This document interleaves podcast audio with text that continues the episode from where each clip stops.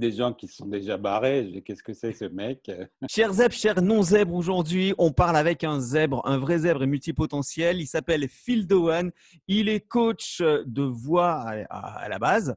Maintenant, coach plutôt de vie. Il a écrit des livres, il a fait plein de choses. 1984, c'est un mot c'est une année qu'il euh, qui, connaît plutôt, euh, plutôt bien, et non pas à cause uniquement du bouquin. Et puis, il a même écrit des chansons pour d'autres personnes, j'ai l'impression, d'après ce que j'ai lu dans son, euh, dans son CV. Phil, bonjour, je suis ravi que tu aies accepté cette invitation sur ZebraNet. Qu'est-ce que tu peux dire de plus par rapport à cette courte présentation qui donnait juste un petit peu l'eau à la bouche pour que les gens qui nous écoutent? Bon, d'abord, euh, bonjour. Merci à toi de, m'accueillir. Donc, je suis très content d'être euh, d'être euh, avec un, zèbre, parce que c'est le premier interview de ce genre. voilà. Oui, ouais, mais tu sais, comme je t'ai dit, tout ce qu'on met après je suis, c'est magique. Donc, si je te dis je suis je sais pas, médecin, ah bah, tu vas me demander, est-ce que tu pourrais pas me donner des indications pour tel truc Donc, c'est magique, la formule je suis. Donc, c'est pour ça qu'il faut faire très attention à, ce qu'on met après je suis. Alors, j'aurais tendance à dire, moi, après je suis, je suis un terrien d'abord, euh, un terrien, mais j'ai eu beaucoup d'incarnations sur cette planète, beaucoup, beaucoup. Je commence à en avoir marre. Euh, et je sais depuis peu de temps que j'étais en connexion avec mon guide euh, par un channeling, euh, donc très récemment, que je viens des Pléiades. Alors voilà, tu vois, donc je te, présente ça comme ça. Euh, et puis, je ne suis pas certain que je vais me réincarner encore une fois sur cette planète. Je suis un petit peu là de, de, cette humanité. Bon, voilà, ça c'est la petite. Bon, maintenant par rapport à ce que je fais comme activité. c'est le côté ésotérique, on va dire, parce que là, là il y a certaines personnes qui ont déjà décroché. C'est pas grave, on va continuer l'interview quand même. Mais c'est mon choix maintenant, tu vois. C'est-à-dire que peu importe, d'abord, euh, ne me croyez pas. Voilà, c'est ça que je voudrais dire. Ne croyez pas ce que je dis. Euh, faites l'expérience. Si je vous dis quelque chose qui ne vous convient pas, rayez-le. Euh, et voilà. Bon, moi, j'écris des livres, des romans, on est dans l'imaginaire, mais dans un roman, il y a aussi du vrai, bien sûr, sinon ça n'a aucun intérêt. Et voilà, donc je, m'autorise maintenant à, m'exprimer comme j'ai envie de le faire. Et prenez ce qui vous convient et ne prenez pas ce qui ne vous convient pas. Alors après toutes ces précisions, ce qui est important de dire, c'est que l'interview va pas se passer comme d'habitude avec des questions-réponses classiques, mais je me suis inspiré d'un monsieur qui s'appelle comment il s'appelle déjà, qui présentait Avis de recherche, c'était Patrick Sabatier. dans les années 90, il faisait une émission qui s'appelait Pendant la pub, c'était sur TMC, c'était pendant la publicité des autres chaînes de télé. Je trouvais le concept génial. Et son concept à lui, c'était avec des mots des mots dans un petit saladier. Et ces mots sont forcément des mots qui vont te parler puisqu'ils sont extraits du CV que j'ai lu, de certaines vidéos que j'ai pu voir, dont certaines qui sont qui peuvent être assez polémiques, je pense, hein, à mon avis. Vous irez voir toutes, toutes ces vidéos. On, mettra tous les liens juste en dessous de, cette vidéo. Et donc, voilà, je vais mélanger. Hein, je vais mélanger comme ça. Et puis, tu vois, je ne parle pas d'âge ni rien, on s'en fout, c'est pas ça le problème. Hein, le, ça, c'est le premier papier. C'est-à-dire que ce premier papier va t'évoquer quelque chose, je pense. Mmh Année 80. Ah Qu'est-ce qui s'est passé dans les années 80 avec euh, peut-être un métier que peu de gens connaissent et qui pourtant c'est un de tes métiers, il me semble?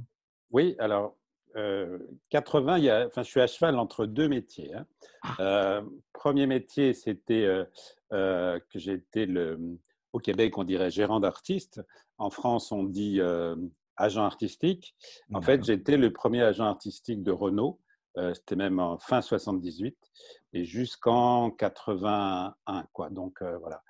Euh, donc voilà, j'avais découvert Renaud avec ses premières chansons, Les Bétons, et j'avais trouvé son humour décapant.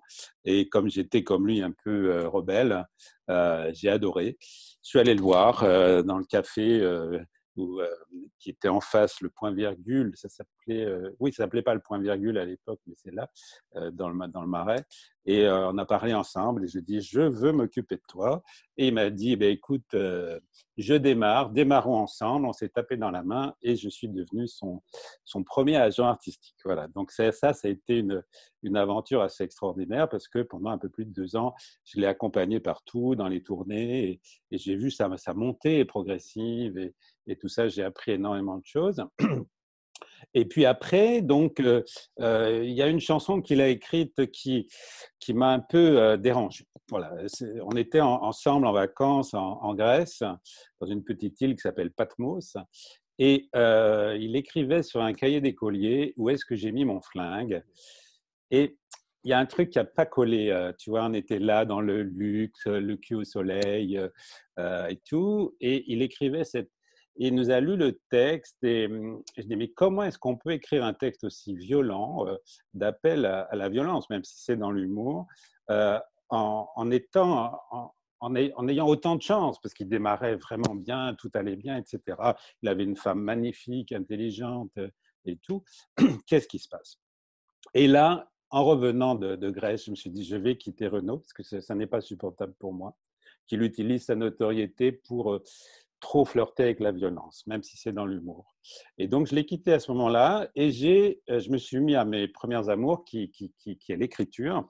Euh, et donc, j'ai écrit un bouquin qui s'appelait justement Qui a peur des années 80 et parce que tu avais, euh, commencé l'écriture, excuse-moi, à 9 ans, hein, c'est ça? Non, j'écrivais des sketchs, j'écrivais des petits spectacles, j'écrivais des, choses comme ça, et voilà, des chansons déjà même d'ailleurs. Euh, donc non, l'écriture a été très très euh, est venue très très vite euh, chez moi. C'était mon moyen d'expression le premier.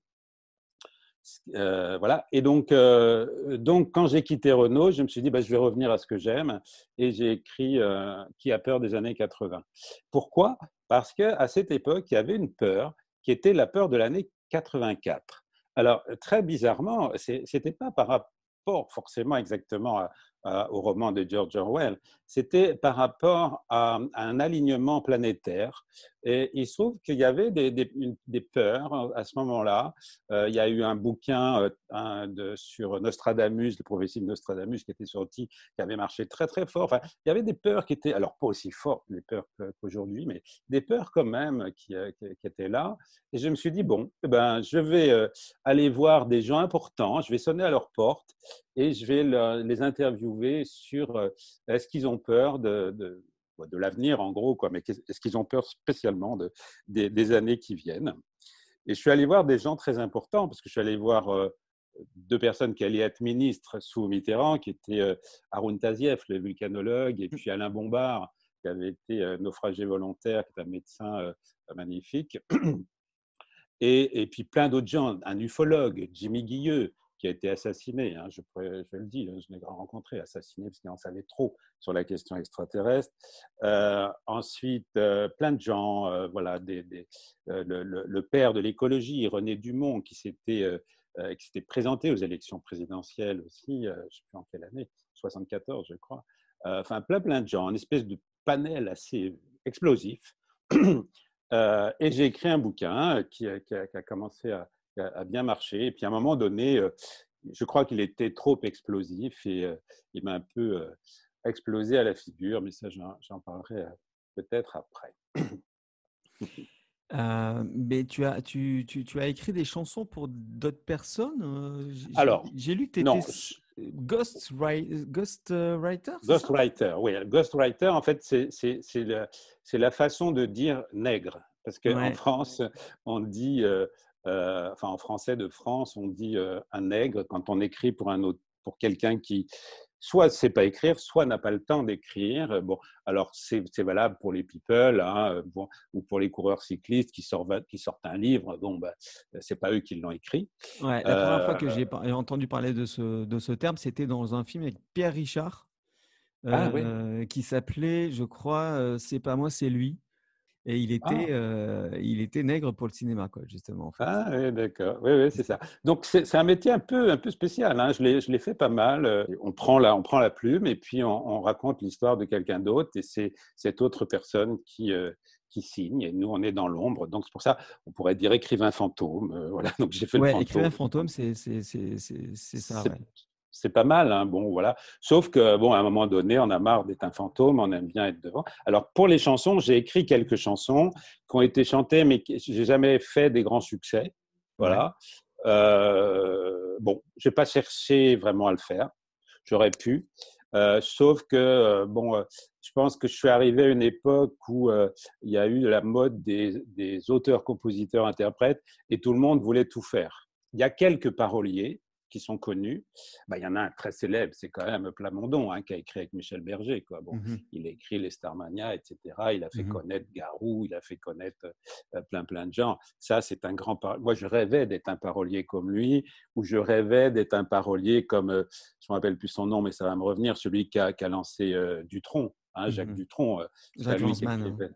Lanzmann, voilà, Jacques Lanzmann. Bon, bah, c'est magnifique. Moi, je rêvais d'être voilà, un parolier comme ça, un petit peu Pygmalion, euh, qui avec ses textes, bon, mais ça s'est pas produit comme ça, donc euh, voilà. Moi, j'ai travaillé euh, le texte et mes chansons avec Claude Lemel, qui a écrit. ah oui, Claude Lemel, voilà. Mais oui, Claude Lemel, magnifique. Voilà, c'est bien. Un autre mot? C'est parti? Oui. Hop. Le mot, c'est peur. Ah, Bon, bah alors, déjà, c'est le mot peur. T'es coach, t'es coach, donc forcément, la peur, euh, et surtout maintenant, avec ce qui se passe, nous sommes en 2020, euh, nous sommes en mai 2020, on parle du coronavirus, euh, si vous regardez cette vidéo un peu plus tard. la peur, pour toi, c'est, tu le découpes en, en plusieurs, c'est un acronyme pour toi, en fait, c'est ça? Ah oui, ça j'aime bien l'acronyme peur, puissante expérience utile à réaliser. Voilà.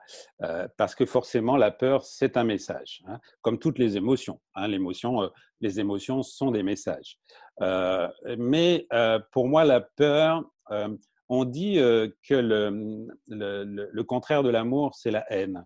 En réalité, le contraire de l'amour, c'est pas la haine. Le contraire de l'amour, c'est la peur. Mmh, voilà. La, la, peur, c'est vraiment une, une émotion qui, qui rétrécit, qui, qui entasse, qui cache, qui blesse. Qui... c'est vraiment un mouvement euh, qui se ferme. Et l'amour, au contraire, c'est un mouvement qui ouvre, qui, euh, qui fédère, qui, qui, rayonne, etc. Donc, euh, pour moi, en fait, il n'y a que deux émotions principales, c'est l'amour l'amour de soi hein, aussi, hein, et, la, et la peur. Et après, il y a les autres émotions, bon, bah, la tristesse, la joie, la colère, euh, voilà, les autres sentiments, on va dire plutôt. Euh, voilà. Donc, euh, et là, on est confronté effectivement vraiment dans les peurs, et moi, je n'y échappe pas. Hein. c'est des petites peurs, des grandes peurs, des colères aussi beaucoup. bon, alors la question, c'est qu'est-ce qu'on fait de, qu'est-ce qu'on fait avec ces peurs? Donc, alors, la, paraît-il que la première chose, c'est de les accepter. Dis paraît-il parce que ce n'est pas, pas facile. Il y a, non, mais il y a beaucoup, il y a beaucoup de, de, de théories sur la peur, il y a beaucoup de, d'outils euh, qu'on voudrait utiliser euh, sur la peur. Mais moi, j'ai du mal avec ces outils tout faits. Euh, Accepter la peur, ça veut dire quoi en fait? Ouais, c'est ça. Moi aussi, ça ne me parle pas beaucoup. Par contre, ce que, ce que je crois, c'est que ce qui génère la peur, c'est l'ignorance. C'est-à-dire qu'on a toujours peur de l'inconnu. Bon, euh, voilà, la plus grande peur pour les gens, c'est la peur de la mort. Bon, moi, j'ai pas peur de la mort parce que je suis. Bon, alors, pour ceux qui croient en vie antérieure, je suis mort plein de fois. Mais dans cette vie-là, je suis mort. Euh, je suis mort parce que j'ai fait un coma de, de 11 jours. Donc, on peut dire que j'ai fait une, une NDE et, bon, et je suis revenu. Bon, et je suis revenu beaucoup mieux qu'avant. Euh, voilà. Donc, euh, et donc, euh, j'ai pas peur de la mort. donc, ça, c'est déjà quelque chose qui est, parti. mais donc, on a toujours peur de l'inconnu. Donc, comment ne pas avoir peur de l'inconnu? Eh ben, en, en, allant chercher les informations. Et pour moi, c'est ça le plus important en ce moment. C'est que les gens ont peur parce qu'ils ils croient à ce qu'on leur a dit et ils vont pas chercher plus loin que ce qu'on leur a dit. Voilà. Donc, euh, voilà, c'est la, mauvaise fée du monde, disait, euh, euh, Jacques Brel. c'est la paresse. et, et l'ignorance, c'est de la paresse. Voilà. Surtout pendant ce temps-là où on a eu tellement de temps. Tu voulais dire quelque chose Non, en fait, quand on, quand on dit c'est la paresse des gens, mais on, a aussi, euh, je, me mets à la place aussi, enfin, j'essaie toujours de prendre du recul sur tout ce que mmh. j'entends. Il y a quand même eu un bon conditionnement à faire croire aux gens qui n'avaient pas la capacité cognitive pour comprendre d'eux-mêmes un problème. On leur a dit, on va vous expliquer. Et d'ailleurs, on nous dit toujours, on va vous expliquer il faut faire de la pédagogie. Vous allez comprendre pourquoi vous ne comprenez pas, pourquoi vous avez tort. Voilà, c'est-à-dire que on est des ignorants, on est à l'école tout le temps, quoi, avec le maître qui est en train de nous, gronder, et, voilà. Donc, euh, euh, quand, quand, quand, Jacques Brel disait c'est, c'est de la il y avait un côté très arrogant chez Jacques Brel. Quand même. Oui, c'est vrai. Hein. Euh, mais quand il dit c'est, c'est, c'est de la paresse, je ne pense pas que ça soit de la paresse volontaire, mais à un moment donné, lorsqu'on nous fait croire le je suis, je suis nul, je suis con, je suis ignorant, je suis tout ça, il devient réalité. Et comme il devient réalité, tout, euh, toutes les, capacités euh, qu'on peut, qu'on peut avoir, elles, elles s'estompent. Et en revanche, tout ce qui découle de ce je suis est exacerbé. Donc, du coup, si on dit bah, t'es nul, tu comprendras rien et tout, bah, à quoi bon me renseigner? Puisque de toute façon, je vais peut-être pas me renseigner là où il faut. Je vais peut-être aller voir des, des, spécialistes qui sont reconnus mondialement, mais qui sont critiqués par d'autres spécialistes qui sont moins reconnus mondialement, mais qui passent dans les médias mmh. officiels, etc. Voilà, je ne vais pas faire de mais c'est ça. Et par rapport à la peur, j'ai une question là, c'est c'est il y a la peur par rapport à ce qui peut se passer, mais il y a la peur aussi lorsque on voit, lorsqu'on est au courant de choses qui sont en train de se tramer derrière. Comment cette peur-là, toi, tu l'abordes et comment tu luttes contre, voir comment tu, comment tu la transformes? Ouais, c'est vraiment une grande question parce que je pense que ça repose sur un, une grande croyance, euh, c'est que euh, euh, on va être sauvé par l'extérieur. C'est-à-dire, on, est attaqué par l'extérieur. Donc là, on est attaqué par, soi-disant, un virus, et on va être sauvé par l'extérieur. C'est-à-dire, on va être sauvé par un médecin, un vaccin, des politiques, j'en sais rien. donc, pour moi, la, grande, le gros problème, il est là, quoi. C'est de ne pas avoir compris que l'être humain a des capacités absolument euh, exceptionnelles, illimitées. Euh, et c'est encore, on, est victime euh, de, des, croyances, des religions, voilà, qui ont mis les, dieux à l'extérieur. Alors que nous sommes des dieux, nous sommes, voilà. Alors le mot Dieu est difficile à utiliser, hein, remplacez-le par ce que vous voulez, mmh mais voilà. Neil Donald Walsh que j'aime beaucoup disait remplacez-le par le mot la vie. Voilà. Donc la vie est extraordinaire, ou l'univers. Moi, j'aime bien dire l'univers aussi. Bon, voilà, ça c'est des mots que, je préfère parce que le mot Dieu, il est trop connoté. mais voilà, en fait, on a tout à l'intérieur de nous, quoi. On sait que le corps est d'une intelligence mais incroyable, des capacités de, régénération, de, de, nouvelles connexions neuronales, de, euh, voilà, à tout âge. Donc, si on nous dit, par exemple, ah ben là, vous êtes vieux, vous pouvez plus parce que vous êtes vieux. Ah bon?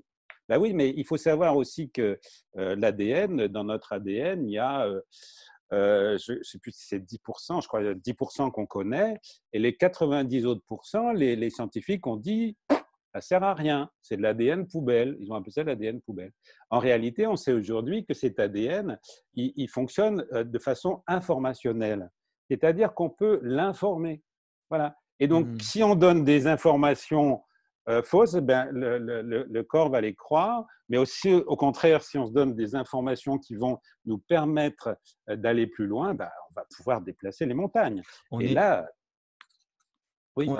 non, non, c'est moi, c'est moi. On, est dans, le côté quantique, là. On est dans la physique quantique, on est dans la mécanique quantique, qui est très décriée aussi il y a deux sortes de scientifiques, ceux qui y croient, ceux qui n'y croient pas. Il y a beaucoup de YouTubeurs, de jeunes YouTubeurs qui ont une trentaine d'années à peine, euh, qui font des vidéos à n'en plus finir pour dire que c'est n'importe quoi, c'est de la connerie, etc. Ces gens-là sont suivis énormément. Ce sont des influenceurs. Donc c'est compliqué parce que on est partagé entre le fait que peut-être qu'ils sont un peu ignorants parce qu'ils ont été formatés à leur université, qui sont de toute façon financés par les laboratoires. Je ne fais pas un secret de Polichinelle en disant ça, hein, de toute façon. Mmh. et qu'ils ne prennent pas le, recul. Et c'est dramatique pour des scientifiques puisque c'est l'épistémologie qui est importante normalement. le remettre en doute toujours. alors on va me dire, oui, mais si tu remets en doute ça, il faut que tu remettes en doute aussi les autres trucs. Oui, bien sûr, mais lorsqu'il y a récurrence de résultats, le doute est de moins en moins possible.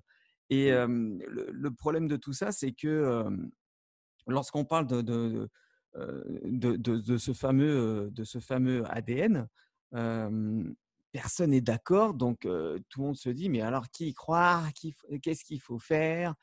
Donc, les gens ont peur. Voilà, donc les, les, les, les, gens ont peur. De toute façon, moi, je, moi, je pense qu'il y, y, a les gens qui ont lu 1984 et les autres. Faut que je le relise d'ailleurs, parce qu'il y a longtemps que je, il y a longtemps que je l'ai lu. Oui, oui, oui. bah, oui, oui, Moi, quand je l'ai lu, j'avais, je sais pas, 18 ans, je ne sais même plus à quel âge. et à l'époque, c'était de la science-fiction. Mais dans science-fiction, il y a science. Et ça, on l'a toujours, et ça, on l'oublie. Mais quelques années, quelques années plus tard, bah, c'est une chronique moderne, quoi, pratiquement. Hein, Est-ce que là, je, je, cite Albert Einstein, que j'adore parce qu'il a des citations magnifiques, et il disait l'imagination est plus importante que le savoir, mmh. parce que le savoir est limité, alors que l'imagination ne l'est pas. Voilà. Mmh. Et, et, moi, je suis quelqu'un qui travaille beaucoup avec le, avec, avec l'imagination, parce que de toute façon, l'imagination, on n'imagine rien. Je veux dire, pour moi, c'est juste une mémoire. C'est juste, on, va chercher des informations dans, un grand réservoir et tout existe déjà. Enfin, pour moi, c'est comme ça que je vois l'univers. C'est que tout existe déjà. Tout est déjà là. Et c'est euh, en fonction du nombre de, personnes euh, qui va faire que bah, cette réalité va, changer. Voilà. Et de toute façon, euh, avant que, quelque chose existe, n'importe quoi, euh, un objet, un ordinateur, euh, une cafetière, dis n'importe quoi, bah, ça a déjà été imaginé par quelqu'un. C'était d'abord une pensée. Après, bon, bah, c'est devenu, ça on a fait des plans, ça s'est écrit, c'est devenu matière et ça a existé. Donc, tout ce qui. C'est pour ça que pour moi, c'est extrêmement important d'ouvrir notre imaginaire, de croire, de croire vraiment à, à, un monde euh, magnifique qui peut arriver. Parce que si on ne fait que, et c'est pour ça que je suis embêté un peu avec les gens qui, euh, bon, ils ont raison de le faire, hein, de nous dire, bah voilà ce qui risque d'arriver, voilà ce qui risque d'arriver, parce qu'ils génèrent des peurs, et en générant trop de peurs, et on accélère l'arrivée de euh, des choses qu'on redoute. Voilà. Et voilà. Donc c'est pour ça que je trouve qu'il faut un équilibre là-dedans. Alors ce qu'on pourrait t'objecter, c'est justement parce que on prévient de ce qui pourrait arriver, oui. on ouvre la possibilité de se dire, bon alors, pour éviter que ça arrive, que faut-il faire? Et c'est là qu'on ouvre justement l'imaginaire. Il y, a, un truc tout bête. Hein. Je, me suis dit, bon, là, on ne peut pas aller à 100 km. OK, on ne peut pas aller à 100 km entre un département rouge et un département vert. Mais est-ce que je peux faire 90 km jusqu'à la limite.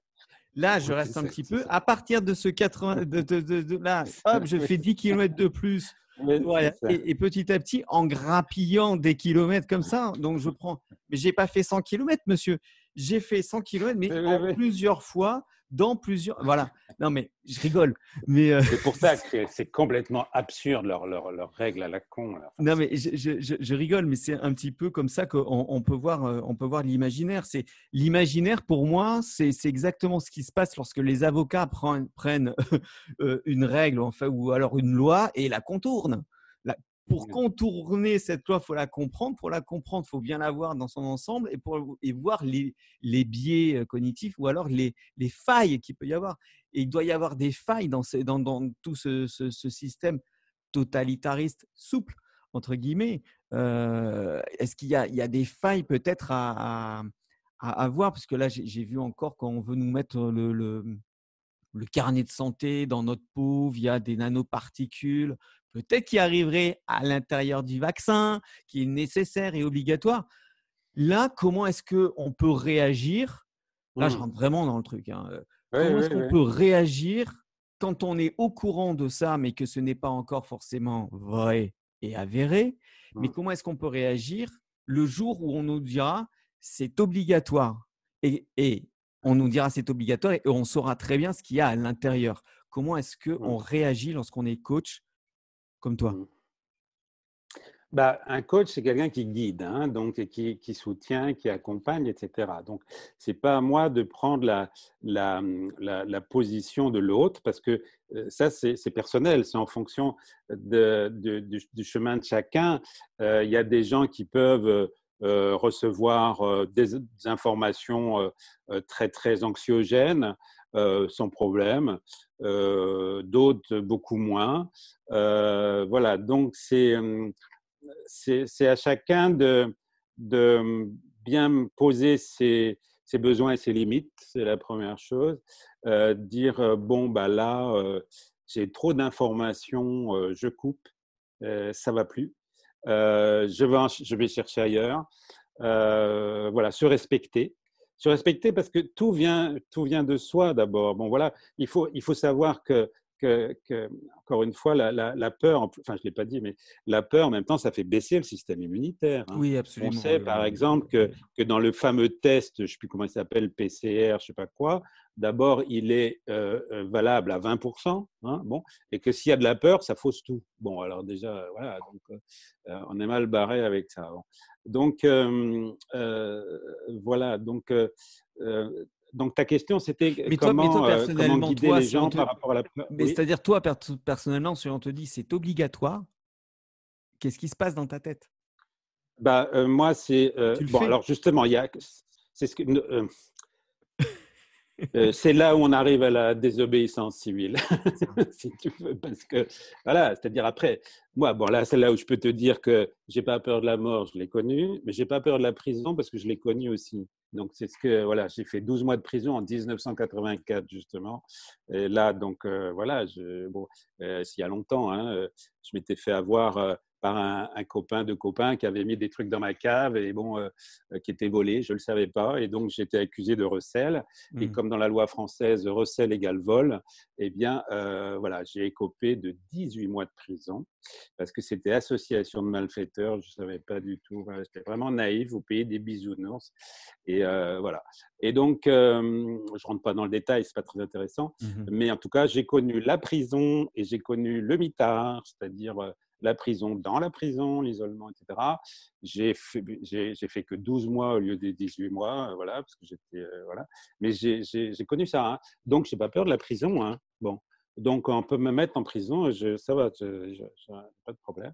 Euh, je peux mourir aussi, c'est pas grave. je veux dire, moi, j'ai pas peur de la mort. Hein au contraire, bon, je serais bien content d'aller dans un autre plan, euh, de lâcher cette enveloppe euh, très dense et, euh, souffrante et rentrer dans un, autre plan. Hein. bon.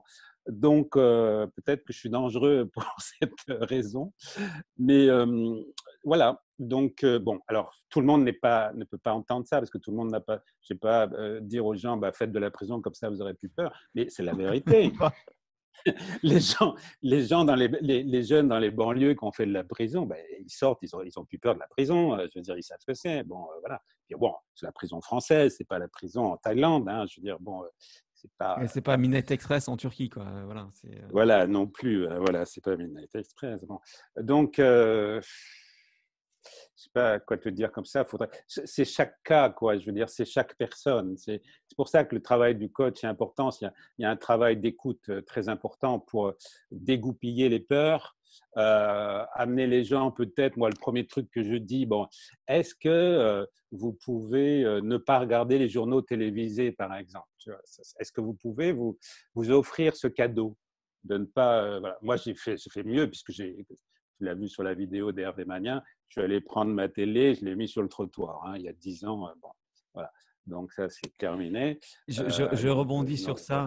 Je rebondis sur ça justement parce que je triche un petit peu parce qu'il y a un papier, euh, il y a un papier qui parle de ça justement. Allez, je, je, c'est la belle verte. Ah oui, La Belle Verte. ce, film de, Colin Serrault, sorti dans les années 90, je crois, c'était juste après la crise. Euh, n'a pas, euh, eu le succès mmh, voulu. Et surtout, c'est un des films qui passe les moins souvent à la télévision, je trouve. C'est pas souvent qu'il passe. Il y en a d'autres. Hein. Il y a d'autres films. Hein. Il y a Harcèlement, par exemple, qui, qui, qui, qui, passe plus, où il y avait Demi Moore qui harcelait Michael Douglas. Bizarrement, ça passe plus. Qu'est-ce que tu peux te dire? Est-ce que ce, ce, ce, film, tu l'as vu, j'imagine, complètement, ou tu as vu juste des extraits vu, euh, Attends, je l'ai vu dix fois, quinze fois. Pour moi, c'est le film. Alors, pitch-moi ce film parce que euh, j'en ai entendu parler. J'avais vu la bande-annonce à l'époque qui n'était pas vendeuse, qui était sous forme de documentaire, il me semble, c'était un truc comme ça. Comment tu peux me pitcher ce film? Je rappelle qu'un pitch, pour les, pour, les, personnes qui écoutent, un pitch, c'est deux phrases pour à la fois résumer le film en donnant envie sans en dire trop.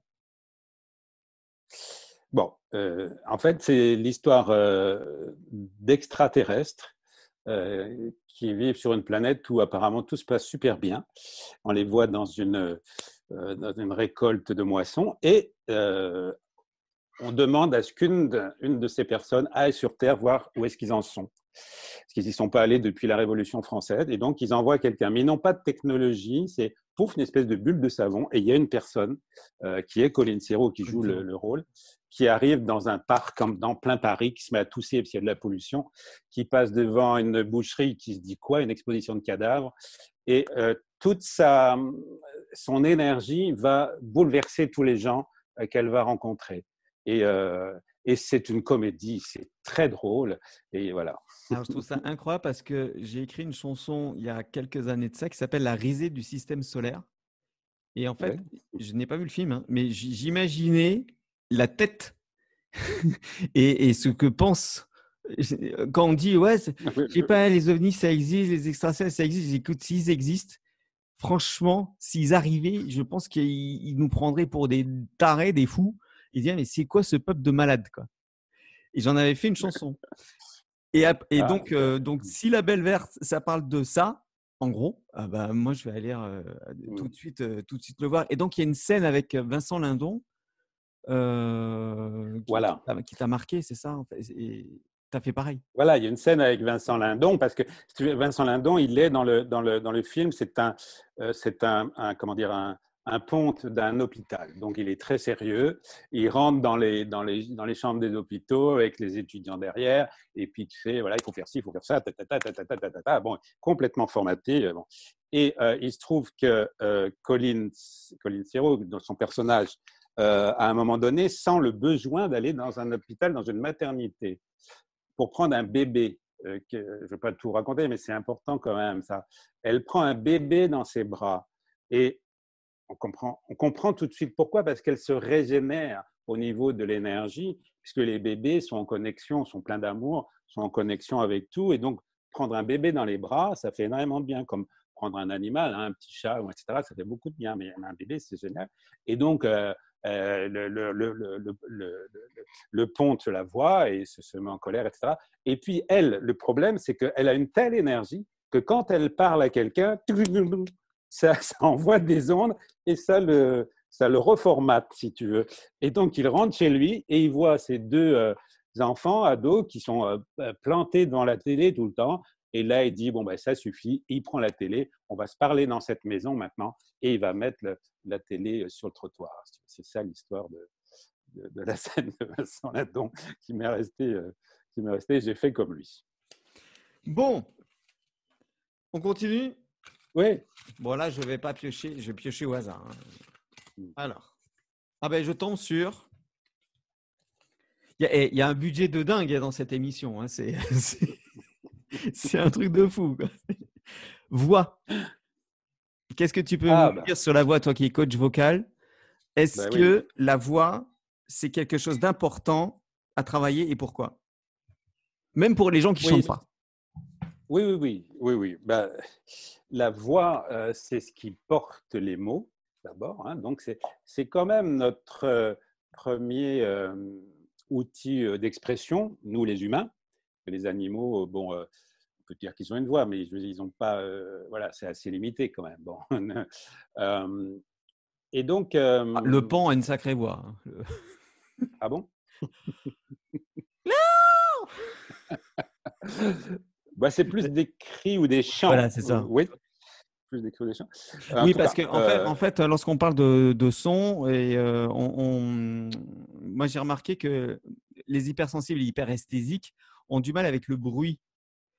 Et les gens, quand ils parlent de bruit, ils ne parlent pas de bruit, ils parlent de son. Et moi, je leur explique, mais non, la différence entre un son et un bruit, c'est qu'un bruit, c'est un son désharmonieux. C'est un, un, un, son qui n'est pas linéaire et qui n'est pas harmonique. Mmh. Alors qu'un mmh. son, c'est beaucoup plus doux. Ça, c'est vraiment important aux gens de comprendre parce qu'ils se mettent dans leur propre stress à claquer les portes, à gueuler, mmh. à, faire du, à, crier. voilà. Même, même les baies vitrées, quand ah huit fois par jour pour aller fumer la clope, c'est insupportable je suis très, très sensible à, ça. Donc, la, la, voix, ce que j'ai découvert, en fait, moi, j'ai pris, euh, bah, quand j'ai quitté euh, Renault, je me suis dit, bah, il faut que je prenne des cours de chant. Euh, en fait, je voulais prendre des cours de chant, pas pour mieux chanter, mais pour mieux écrire des chansons, tu vois. Bon. Et il se trouve que le prof pour mieux écrire? Oui, pour mieux écrire des textes de chansons. Tiens donc. Parce que je voulais, ben ouais, parce que je voulais comprendre comment fonctionnait un chanteur. Bon. Mmh. Et donc, je me suis dit, bah, il faut que j'apprenne à chanter. Comme ça, je vais, je vais mieux comprendre, voilà, et je vais mieux écrire les textes de chansons. Et, et je me suis aperçu à mon premier cours d'abord, j'avais très peur parce que chanter, c'est se mettre à nu. et donc, à mon premier cours, j'ai fait des vocalises et j'ai entendu clac, clac, clac dans mon dos et je suis sorti bien droit et dans un bien-être incroyable. Donc, ça, c'était une révélation parce que je me suis dit, ah bah c'est ça le chant, ça fait du bien à ce point-là. Et en fait, bah, le, voilà, le, chant, c'est, de la voix parlée exagérée, on va dire. Hein, bon. Et, et, donc, comme on, on, utilise plein de fréquences qu'on fait résonner à l'intérieur de soi, ben, on rétablit de l'harmonie à, l'intérieur de nous. Donc, j'ai d'abord pris des cours, etc. Et puis après, après pas mal d'années, j'ai créé ma propre méthode parce que j'ai compris que la voix, ça n'était pas seulement une vibration de l'air. Alors oui, c'est une vibration de l'air, hein, puisque c'est les cordes vocales qui vibrent et qui font bouger les molécules d'air sous forme d'ondes, mais c'est aussi une énergie. Et c'est pour ça que j'ai écrit ce premier bouquin, Mettez du qui dans votre voix, voilà, le chant comme outil de, développement personnel. Bon. Et, à partir de là, c'était très très loin parce que j'ai sans arrêt, je, suis allé de plus en plus loin sur qu'est-ce que c'est que cette énergie? Donc c'est l'énergie au sens oriental, hein, c'est le chi des Chinois, le ki des Japonais ou le prana des Indiens. Et c'est ce fluide invisible qui circule dans tout, dans tout ce qui est vivant, mais même les minéraux, partout, partout. C'est-à-dire dans ce vide qu'on croyait vide et qui n'est pas vide. Et, quand on comprend l'importance de, de l'énergie, waouh, ça, ça change notre vision du monde complètement. Parce que moi, du coup, je parlais au début, bon, les gens ont peut-être compris, euh, euh, cru qu'on était dans l'ésotérisme, mais ce n'est pas de l'ésotérisme, c'est que euh, tout, tout est vibration dans l'univers, tout est fréquence. Je, je, vais peut-être inverser de toute façon toutes les. Là, je fais une aparté entre nous. Hein. Je vais certainement inverser, faire un découpage et inverser l'ordre des. Ah des, questions parce que le côté ésotérique arrivera certainement après pour garder un maximum les personnes qui pour puissent te connaître et pour les gens qui sont encore plus euh, plus euh, plus sérieux on va dire dans la recherche ils, arriveront euh, là-dessus. Voilà. parce que ce qui est très important de comprendre, encore une fois, c'est que tout est fréquence, tout est vibration dans l'univers. que la, la, bah, encore Einstein, je vais, je vais citer encore Einstein, il disait la matière n'existe pas. La matière, ce sont juste des vibrations et des informations qui ont ralenti leur fréquence pour qu'elles soient visibles, perceptibles par nos sens. Voilà. En réalité, la matière n'existe pas. Si on regardait avec un, enfin, si on regarde avec un microscope électronique, il y a, des trous énormes. Euh, voilà. Normalement, on devrait pouvoir passer à travers les murs. Hein. Bon, si on se débrouille bien. Bon, euh, bon, je ne sais pas encore le faire, mais il y en a peut-être qui le font. Hein. en tout cas, donc c'est important de comprendre, par exemple, pour faire une, une image simple, les, les, chiens, les dauphins, les chauves-souris entendent les ultrasons. Bah, nous, on ne les entend pas parce que notre, notre, notre capacité d'écoute est limitée entre 20 et 20 000 Hertz, mmh. même jusqu'à 16 000 Hertz quand on a dépassé 16, 17, 18 ans. donc, c'est pour ça qu'il faut comprendre que ce n'est pas parce qu'on ne voit pas les choses qu'elles n'existent pas. On ne voit pas l'électricité, ben elle existe. Bon, on ne voit pas les, les, les, ondes, ça n'empêche pas qu'elles existent. On ne voit pas, alors après on peut aller loin, hein, on ne voit pas les, les, esprits de la nature, on ne voit pas, on voit pas le vent. bon, on voit pas le vent, on voit pas, bref, tout est, tout est vibration. Et à partir du moment où on comprend ça, on peut comprendre aussi, il y a une phrase que j'aime bien, c'est que la, de dire que le son est de la lumière densifiée. C'est-à-dire que comme la lumière, ça s'exprime en, en terahertz, donc c'est des millions de, de, milliards de hertz, donc c'est des, très, très, des vibrations très, très rapide, hein, le, rouge étant celle qui vibre le plus bas, le violet le, plus haut. Si on descend, on descend, on descend, on va arriver aux ultrasons, puis on va arriver au son. Et puis après, on descend dans l'échelle du son jusqu'au plus grave, et on, va tomber dans les infrasons. Donc on n'entend plus, mais que les animaux entendent. Que quand il y a eu le, tsunami, euh, euh, les animaux ils sont barrés avant parce qu'ils ont entendu les infrasons. Euh, donc les infrasons, et on descend, on descend, et bien après on tombe dans la matière. Et en fait, la matière, c'est juste des vibrations basses. Bon. Et, donc, quand on excuse-moi, bah je, recentre un tout petit peu, excuse-moi, le son, en fait, euh, les ultrasons, c'est tout ce qui est dans les très, très, très aigus, on va dire. Les infrasons, c'est dans le grave. Et plus on va dans le grave, moins on entend nous. Et plus, en fait, c'est une vibration qu'on va capter, en fait. Parce que le son, la, vibration de, des aigus, c'est comme ça, on va dire.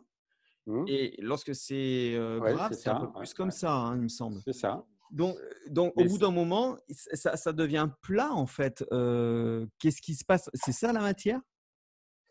Alors, ça, je ne pourrais pas te le dire très, très précisément en termes de, de, de, de, précision de l'onde. Mais ce que je sais, c'est que la, on peut faire bouger la matière avec des ondes et on peut créer de la matière avec des ondes. De même qu'on peut euh, euh, détruire euh, la matière avec des ondes, de la même manière, on peut la créer. Hein. Il y a par exemple en 2012, il y a des chercheurs au Canada qui ont découvert la juste vibration pour faire repousser les racines des dents. Donc voilà, en, Russie, ils sont très très forts là-dessus. En Russie, ils utilisent des, des, des, ondes très très hautes, des vibrations et des fréquences très hautes pour, pour la repousse des os. Bon, et il n'y a, pas d'effet secondaire, contrairement à la chimie, bon, euh, ou pour accélérer la cicatrisation. Est-ce que, est que, tu pourras donner tes, tes, sources qu'on mettra juste en dessous de, de la vidéo? Oui, il faudrait que je. Il y, avait, j'avais ça, c'était dans un film qui s'appelait, mais je vais les retrouver. Euh, ces ondes qui soignent ou ces ondes qui tuent, qui soignent, un truc comme ça. Je vais le noter. Euh, Ouais, ouais, mais je vais, je vais te le retrouver parce que ça, ça m'avait beaucoup marqué. C'est super important de comprendre ça. Parce que après, ça, ça, ça ouvre l'esprit. C'est-à-dire que c'est pour ça que moi, la voix, c'est si important quand je fais travailler les gens avec la voix. Ça travaille sur leurs cellules. Il y a, il y a des certaines voyelles qui vont résonner à certains endroits. Par exemple, le ou euh, fait, euh, euh, harmonise les surrénales. bon, la, couleur rouge permet de nous ancrer davantage parce que c'est une vibration basse. Voilà. Et puis pour moi, comme pour pas mal de personnes, la médecine de demain, si on y arrive un jour, sera une médecine vibratoire. Tu vois quantique. Médecine de, voilà, de, voilà, de quantique, de, de, son, de lumière, etc. et d'information, tout simplement. Hein. Voilà. Donc la voix, alors je continue juste pour terminer sur la voix. Euh, et pour moi, la voix, c'est ça ce qui m'a intéressé dans le travail de la voix pendant 20 ans, parce que je vais couper ça. Ce qui m'a intéressé dans le travail de la voix pendant 20 ans, c'est que c'est curieusement euh, le travail de la voix qui m'a permis de trouver la mienne. Parce que le fait de travailler sa voix, c'est un outil de connaissance de soi qui permet euh, d'oser, de se centrer, d'oser prendre sa place et donc, euh, donc euh, d'exprimer qui on est et donc du coup de pouvoir, euh, pouvoir prendre sa place et, trouver quelque part, de commencer à trouver sa voix. Je fais une aparté sur la voix. tu parlais de, de, voyelles qui, qui faisaient du bien à certains organes ou certaines parties du corps. Est-ce que il y a, comment dirais-je, la différence, par exemple, quand on dit oui, les gens qui chantent en anglais, c'est beaucoup plus beau, c'est mieux parce que c'est, on comprend pas le texte, etc. Oui, mais il y a aussi parce que ils ont plus de monosyllabes et plus de sons ouverts. Moi, j'ai remarqué ça en fait. Nous, on a des sons très très fermés, souvent. Et est-ce que ces sons ouverts, est-ce que ça change quelque chose chez eux, chez les anglo-saxons donc?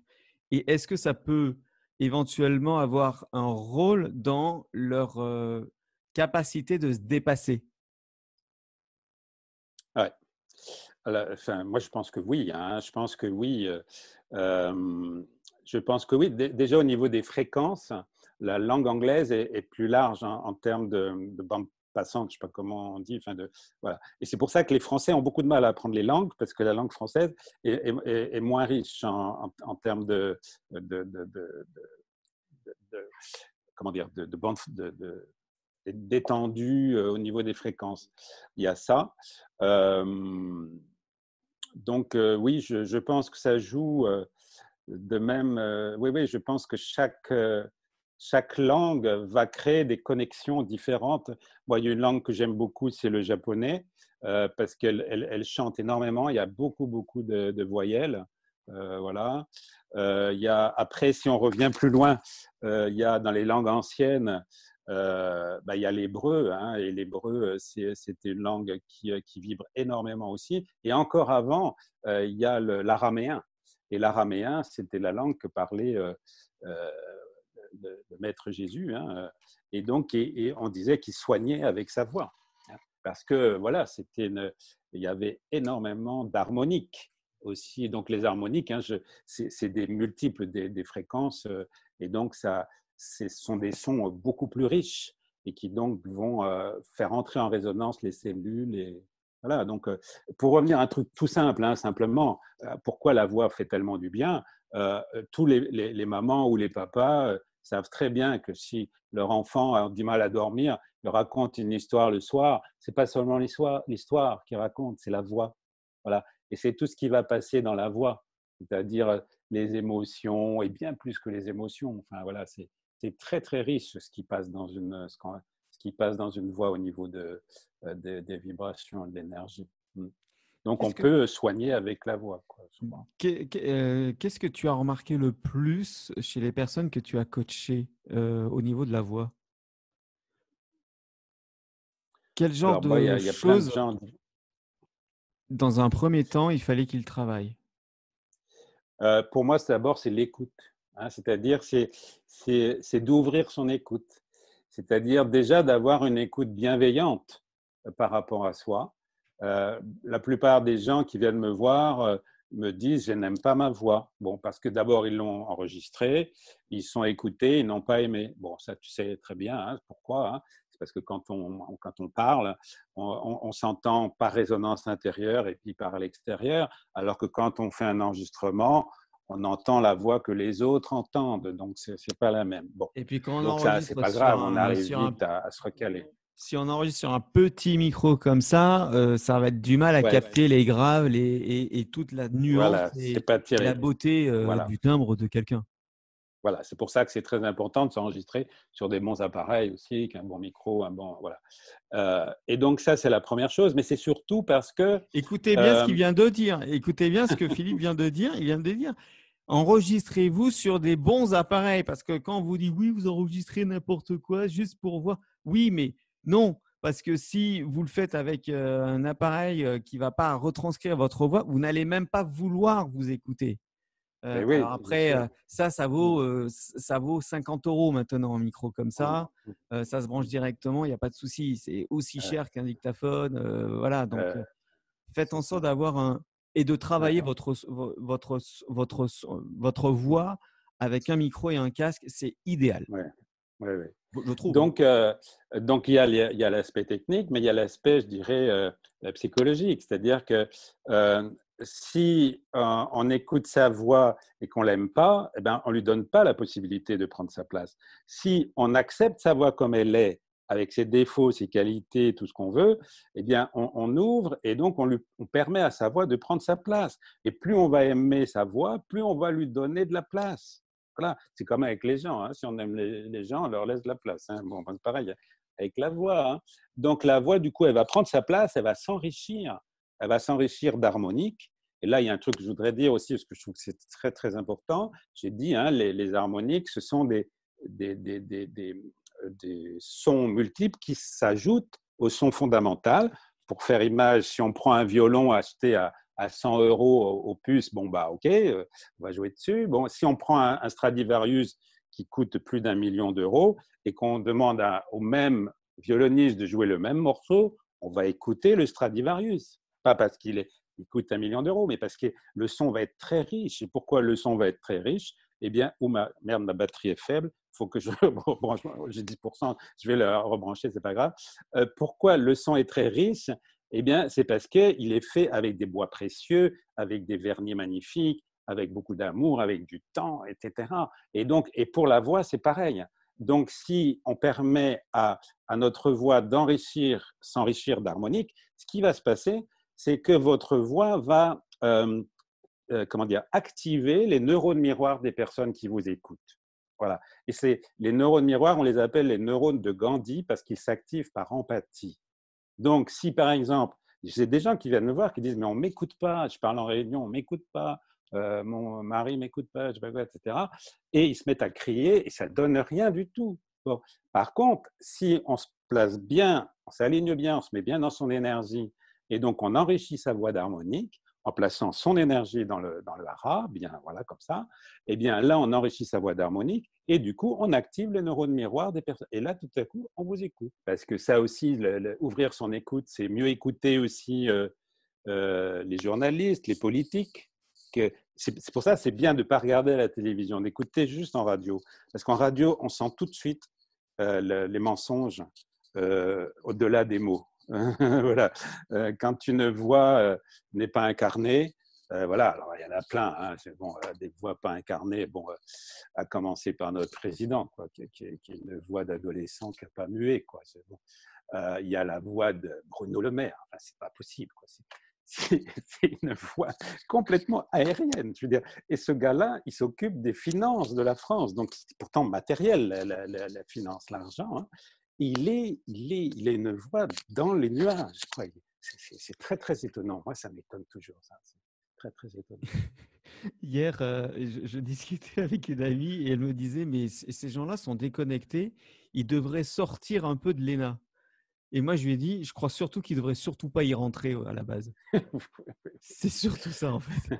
C'est vrai qu'il y, y, a une déconnexion euh, totale. Moi, quand j'entends euh, Marlène Schiappa, quand j'entends Sibeth Ndaye, ça me donne pas envie de les écouter parce que justement, elles ont des voix soit criardes, soit complètement. Euh, ce, que, ce, que, ce, que, tu disais, c'est stratosphérique, c'est ce sont des voix qui sont. il n'y a pas de sincérité, il n'y a pas d'incarnation d'un rôle précis. C'est juste un, un discours qu'on a écrit et qu'on recrache comme ça, sans même parfois le comprendre en fait. Je rebondis sur ce que tu disais par rapport aux gens qui disent oui, on m'écoute pas en réunion. Il y a aussi une chose, c'est que les gens qu'on n'écoute pas, ce sont des gens aussi qui parlent lorsque d'autres personnes parlent. La première des choses, moi, c'est ce que je conseille aux professeurs. Je dis, avant de parler, vous vous, vous posez, vous vous ancrez et vous attendez. Et limite, vous parlez lentement, comme ça, même en chuchotant. Oui, Parce que les gens vont se dire Ah, il y a peut-être quelque chose d'intéressant. Et hop, ils vont se.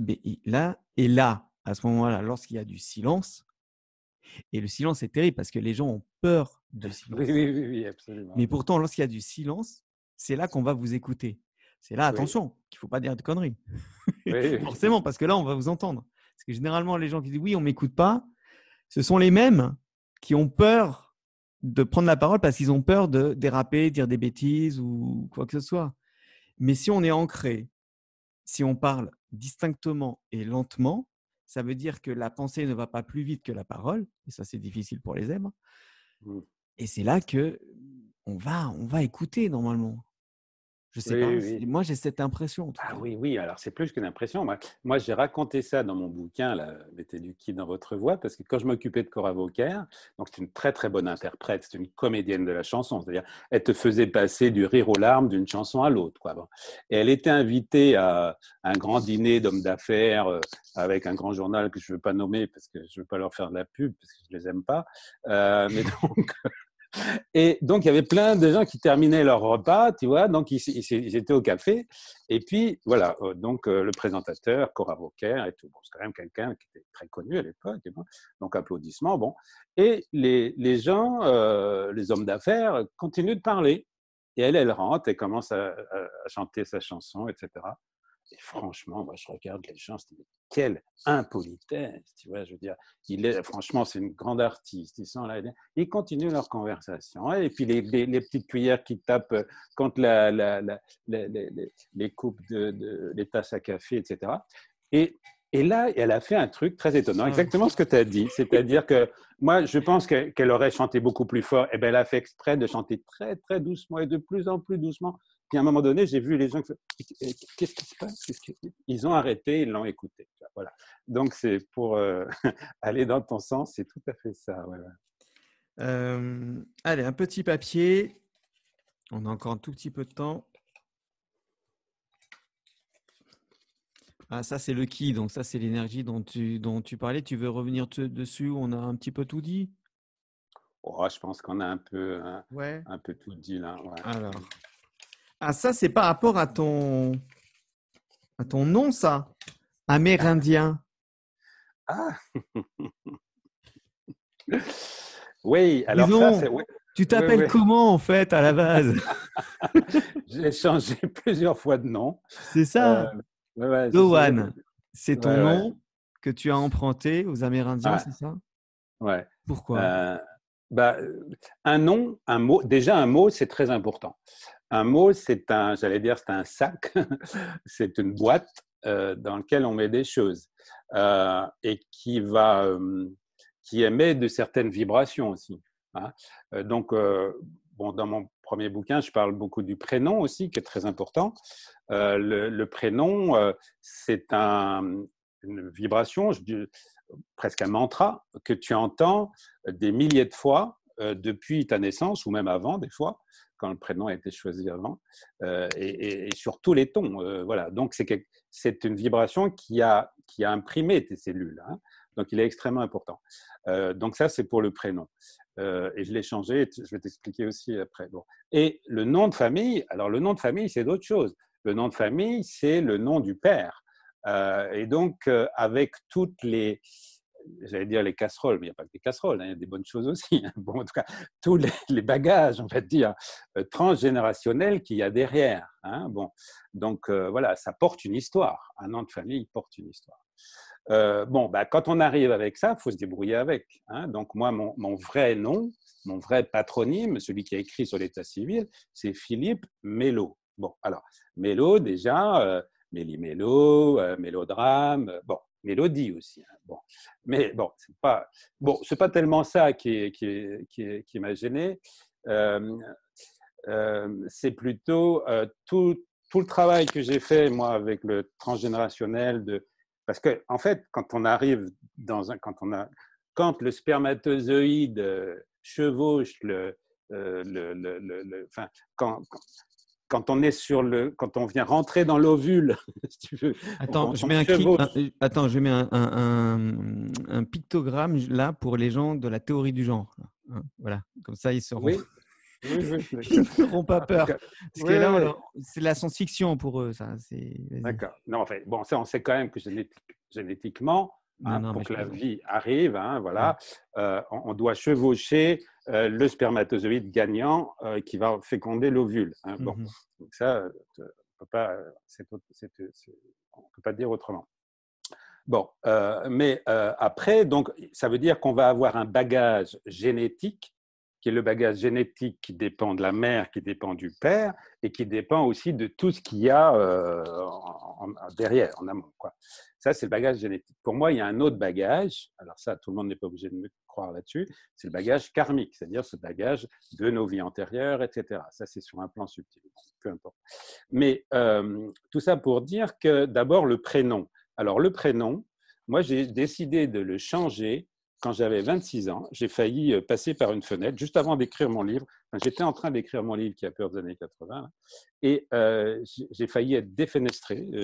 Euh, donc voilà, j'ai failli passer par le quatrième étage d'une fenêtre, poussé par un vent magnétique incroyable. Bon, et, quand, je, et tu veux, mon cerveau fonctionnait plus, c'est-à-dire que j'étais poussé, poussé, poussé pour passer par, le, par la fenêtre. J'ai compris d'ailleurs qu'est-ce que c'était aussi parfois des suicides, comment on pourrait dire ça, un suicide inconscient. C'est-à-dire que si j'étais passé par la fenêtre, on aurait dit que je m'étais suicidé, mais je me suis... non, je ne voulais pas. C'était vraiment quelque chose qui me poussait. Mon cerveau ne fonctionnait plus, c'est-à-dire il y avait comme un petit bouton qui disait tu veux, tu veux pas. Oui, non, on, off. Et donc j'ai lutté pour pour pas euh, passer par la fenêtre. Surtout qu'il y avait une verrière d'un restaurant chinois en dessous, donc euh, les gens qui étaient en train de manger leur, leur soupe wonton, ils auraient vu un, mec euh, défoncer la, la, vitre, ça n'aurait pas été très agréable, euh, et pour moi non plus. Et donc j'ai lutté, lutté, lutté, mais le cerveau ne fonctionnait pas. Et là, j'ai dit non, je veux vivre. Et à partir du moment où j'ai dit je veux vivre, pouf, le vent magnétique s'est arrêté.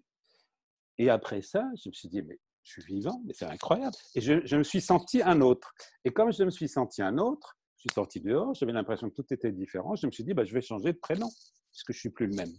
Donc, j'ai décidé de m'appeler Nicolas à cette époque-là.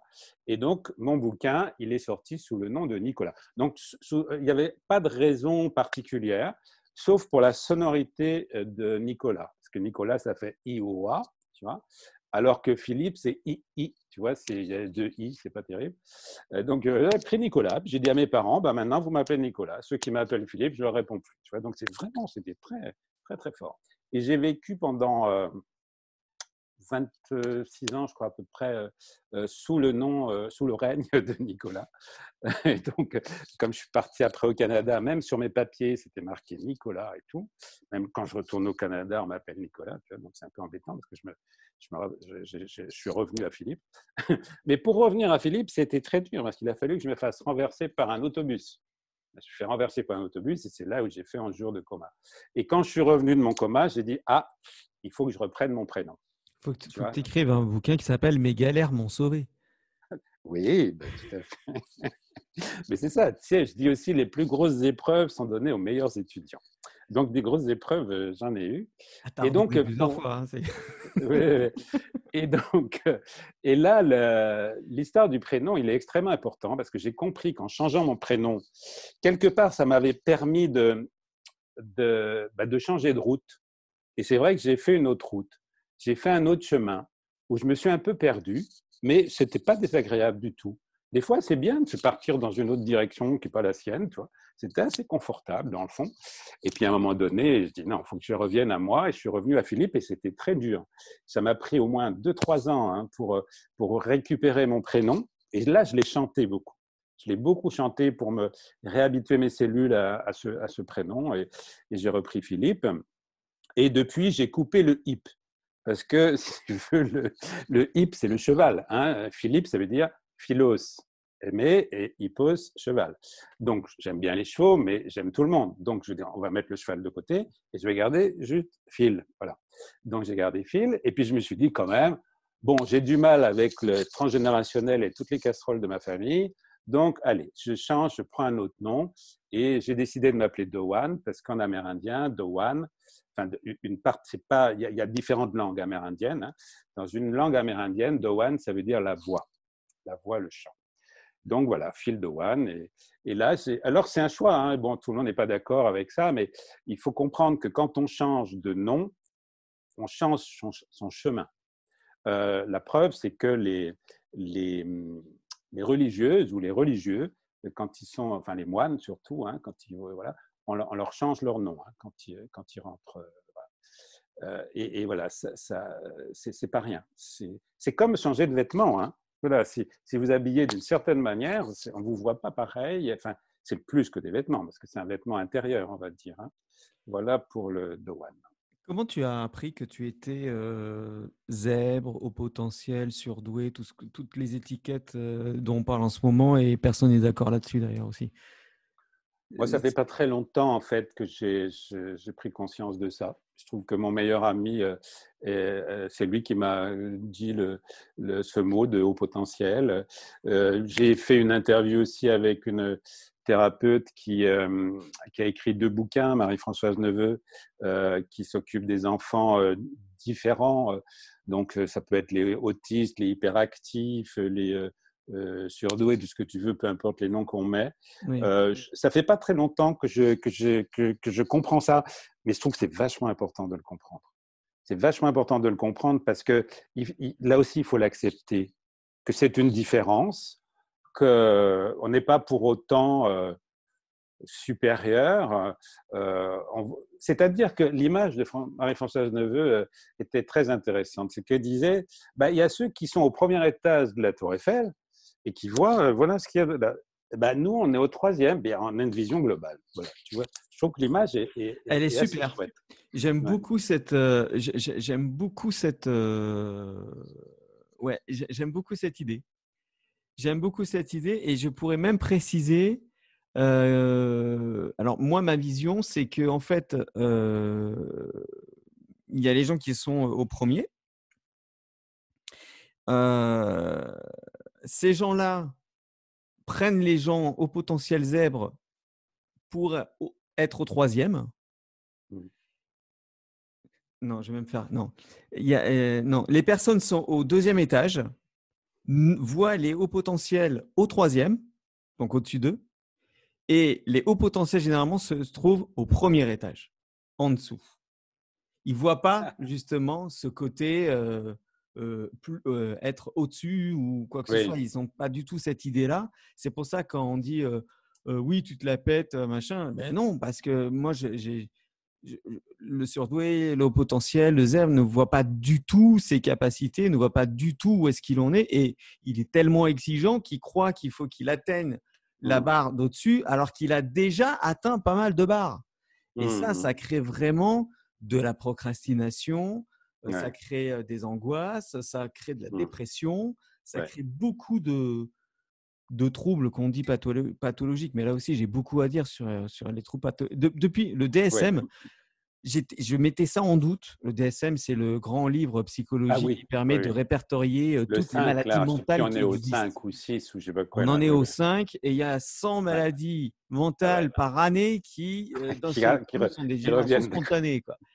Et je mettais déjà ça en doute. Mais là où je l'ai vraiment mis en doute, c'est quand j'ai vu que cette année, ils avaient mis le refus de l'autorité comme étant une maladie mentale. Non. ah si, je mettrais la source en dessous.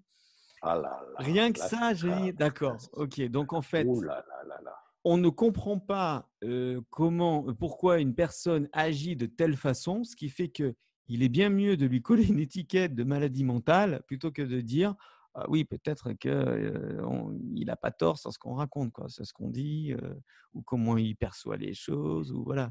Tu vois, je vais te faire juste une petite parenthèse là-dessus, parce que c'est tout à fait juste ce que tu dis, puisque en Allemagne, euh, quand quelqu'un, euh, euh, c'était le cas du docteur Hammer, hein, qui, a, travaillé beaucoup sur le cancer et qui avait des, théories absolument, absolument géniales, eh bien, il a été mis en asile psychiatrique. Mmh. C'est-à-dire qu'on ne les met pas en prison. On les met, tu vois, quand il les met en asile psychiatrique et, et, ça, même en France, là, il y a, le, je ne sais plus comment il s'appelle, un, ancien euh, au gradé de la police qui n'a qui, a pas trop parlé, euh, il a été euh, mis en, hôpital psychiatrique. Donc, comme on peut pas lui mettre, comme on peut pas lui mettre, si tu, on peut pas le mettre en prison, eh ben, ouais, il est en hôpital psychiatrique. Là, c'est camisole chimique et, là, on est tranquille. Comment tu as rencontré Hervé Magnien Alors, Hervé Magnien, il était venu à un de mes stages il y a très longtemps à Paris. Et puis, euh, il se trouve que je donne beaucoup de séminaires en Haute-Savoie et qu'il habite là-bas. Et que bah, une de ses grandes amies euh, m'organise souvent des, très importantes en Haute-Savoie organisent beaucoup des séminaires, des rencontres dans le développement personnel. S'appelle Carrefour de vie. Elle fait un travail exceptionnel. Voilà, j'ai déjeuné avec lui et bon, on, se connaît comme ça. Et, donc, voilà, en fait, c'est parce que la, vidéo qui, circule maintenant sur YouTube, sur euh, Corona Iceberg 10 euh, est, venu parce que euh, je n'avais pas aimé sa dernière vidéo et quand je n'aime pas, je le dis. et du coup, parce que pour moi, il avait trop joué avec la peur, justement, et que ça a permis d'en parler davantage. Ouais, le, problème, c'est qu'on on est souvent partagé entre prévenir les gens et les laisser dans une naïveté mmh. agréable. C'est ça, c'est ça. C'est, comme je te disais tout à l'heure, c'est, à chacun donc du coup de, mettre le curseur. Il le disait très bien. Il disait, il y en a, il disait, il y en a qui ont le trouillomètre mal réglé. Alors c'est pas qu'il est mal réglé, c'est qu'il est réglé différemment. Bon, moi je suis très, je suis hypersensible et puis il y a des moments où je peux recevoir des trucs et d'autres moments non. Bon, même j'avais eu une vidéo de Jean-Jacques Crèvecoeur, c'était la numéro 33. Et là, j'ai dit ah non, je le suis plus. Je supporte plus. Je supporte plus qu'on me dise ça. Je sais que c'est vrai. Je je, veux pas le savoir. C'est trop. Voilà. Euh, puis après, je suis revenu quand même parce que j'ai ingéré euh, les informations et j'ai réussi à mettre de la distance. Donc c'est tout ça. C'est pour ça qu'il faut vachement se respecter. Quoi faut vachement se respecter et, euh, et, bien poser ses limites et puis se faire du bien et puis, euh, se dire là, bon là, je ferme tout, j'écoute plus. voilà, il y en a qui vont dire bah, vous êtes dans le déni, vous voulez pas voir ce qui se passe. Non, non, moi je n'écoute plus, je n'écoute plus. Les, les, les, informations, je vais les chercher sur Internet, mais je vais les chercher, en, voilà, je sais où je vais. Je vais voir quelques médias alternatifs, etc. Le gouvernement est en train quand même de créer un site internet pour répertorier tout ce qu'il juge comme étant euh, des fake news. Hein, euh, ouais, mais il a essayé de le faire déjà. On est bien dans le ministère de l'information de 1984, quoi, justement. Oui, oui, Bon, ben, enfin, qui y croit, quoi? C'est les vieux. Enfin, je m'excuse de dire ça, les, vieux, mais non, mais je crois qu'il y a effectivement les gens qui regardent la télé. Euh, suis désolé. Bon, euh, il y a des bonnes choses à la. Je dis pas qu'il y a que, des mauvaises choses à la télé, mais euh, mais le problème de la télé, c'est qu'ils ne sont pas euh, acteurs comme on peut être acteur quand on regarde Internet. Bah, sur Internet, on peut regarder des émissions, on peut regarder le journal télévisé si on veut. moi, je le regarde jamais. Ou si je regarde de temps en temps pour voir, mais alors là, je vois tous les défauts, tous les trucs, tous les mensonges, ça me saute à la gueule. Parce que, comme je suis désintoxiqué, je vois tout de suite. Mmh voilà, mais, même pareil sur France Inter. Bon, je suis désolé pour France Inter. Euh, mais euh, j'écoute, puis tout à coup, ils disent Ah, c'est intéressant, ah, c'est intéressant. Et puis là, oh, non, là, je ne suis pas d'accord. Voilà, c'est ça qu'il faut arriver à, discerner. Voilà, pour moi, le mot le plus mmh. important en ce moment, c'est discernement. Prenez mmh. la distance, Olivier Claire euh, parle beaucoup de discernement justement via les accords Toltec, etc., qu'on critique aussi, bien sûr. Mais euh, il en parle beaucoup et euh, moi, j'ai suivi une de ses formations. Je la mets juste en dessous aussi dans le, dans le descriptif, qui est vraiment intéressante sur faire la part des choses entre ce qu'on nous dit et, et, comment on interprète ce qu'on nous dit. Quoi. Même si ça vient des médias, on dit oui, faites attention aux fake news. Oui, mais c'est pas parce que ça vient du mainstream que ça ne peut pas être une fake news. Et c'est pas parce que ça vient de, euh, je sais pas, n'importe quel site dit complotiste ou d'extrême droite ou n'importe quoi que c'est forcément euh, faux aussi.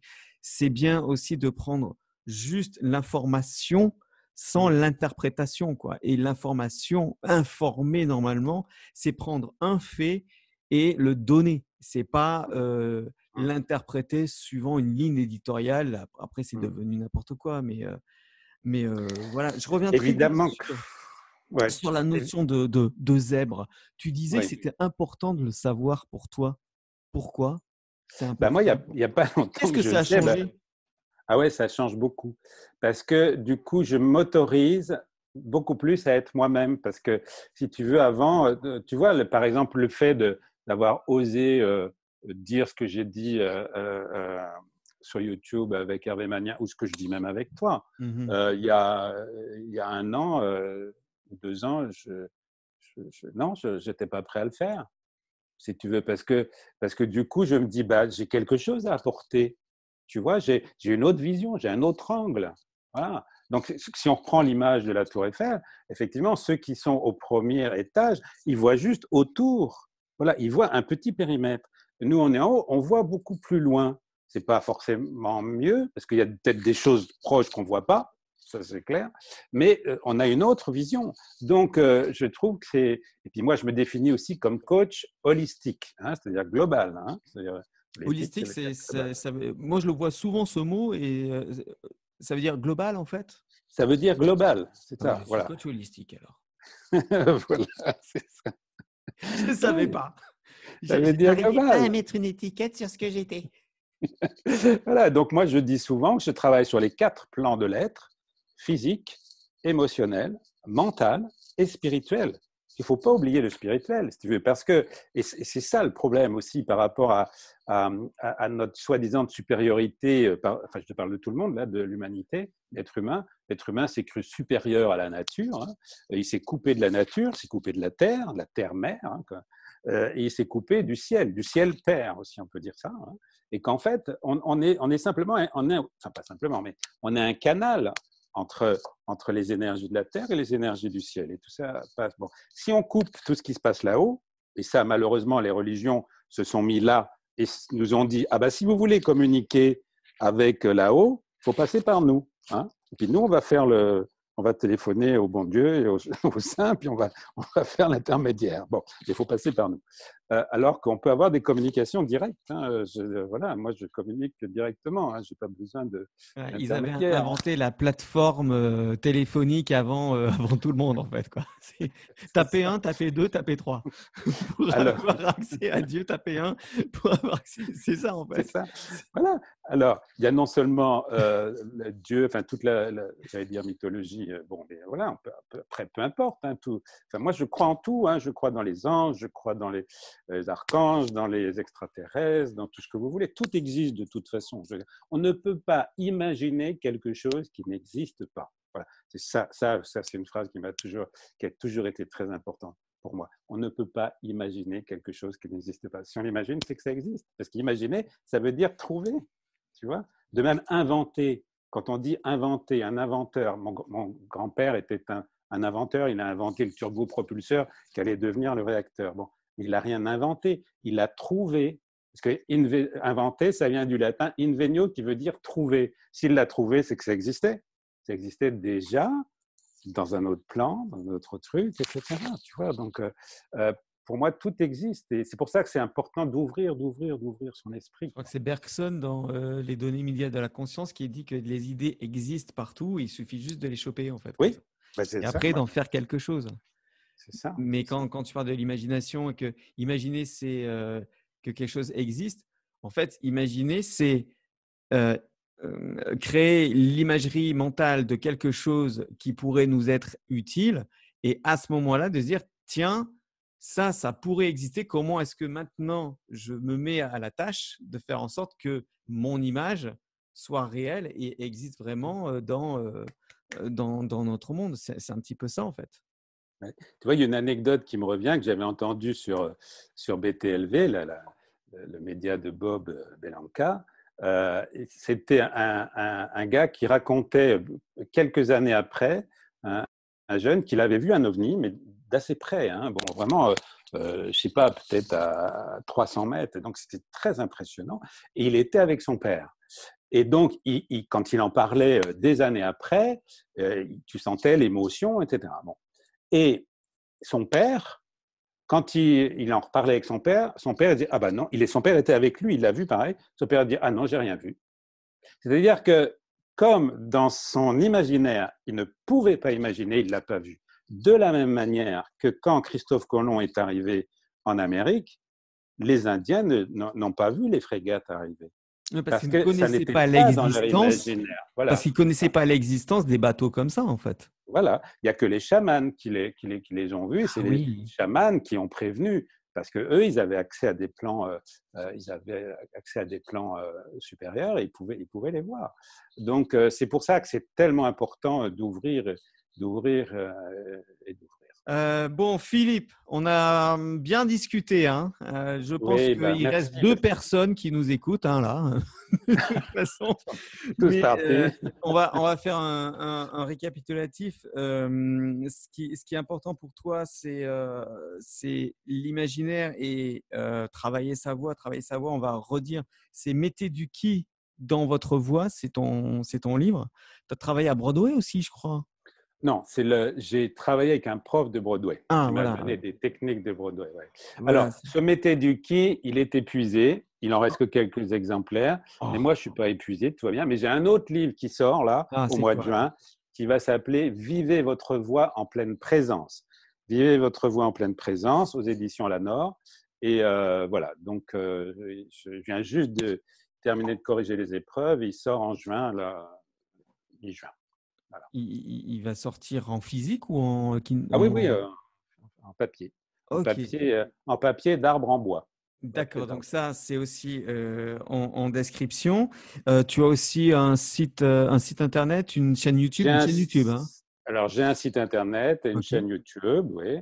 Voilà, le site internet, il est en réaménagement un petit peu parce que je me réaménage moi aussi. Je quitte la France là dans pas longtemps. Euh, le 18 juin, j'ai pris une date symbolique. Je profite de l'appel d'air du général de De Gaulle pour euh, partir. Oh là là, non, c'est vraiment nul. Ça. Ok.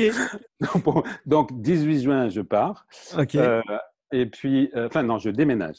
Et j'arrive, une autre date symbolique pour moi, qui est le 24 juin, parce que c'est la fête nationale du Québec. Donc, c'est j'arrive en fanfare. Voilà. D'accord.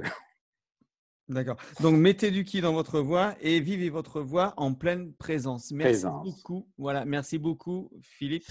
à bientôt euh, sur, euh, sur, Zebranet. Et puis, euh, un mot de conclusion pour toutes les personnes qui nous écoutent, pour leur donner un petit peu de peps, d'énergie? Bah, cultiver la joie, quoi, le sourire. Ça commence par un sourire. C'est pour ça que l'histoire des masques, je supporte pas parce que même s'il sourit, ça se voit pas. Tu vois donc euh, voilà. Donc euh, souriez. oui, on peut sourire des yeux. Donc souriez, même si c'est un peu dur. Forcez-vous un tout petit peu à sourire. Vous allez voir après, ça va. voilà. Et cultiver la joie, quoi. C'est ce le plus, plus important. Et moi, je finis toujours par l'accord Toltec numéro 5. Écoutez ce que je dis, soyez sceptiques et vérifier à la lumière de votre expérience. À bientôt, ciao. Salut, merci beaucoup. Ciao.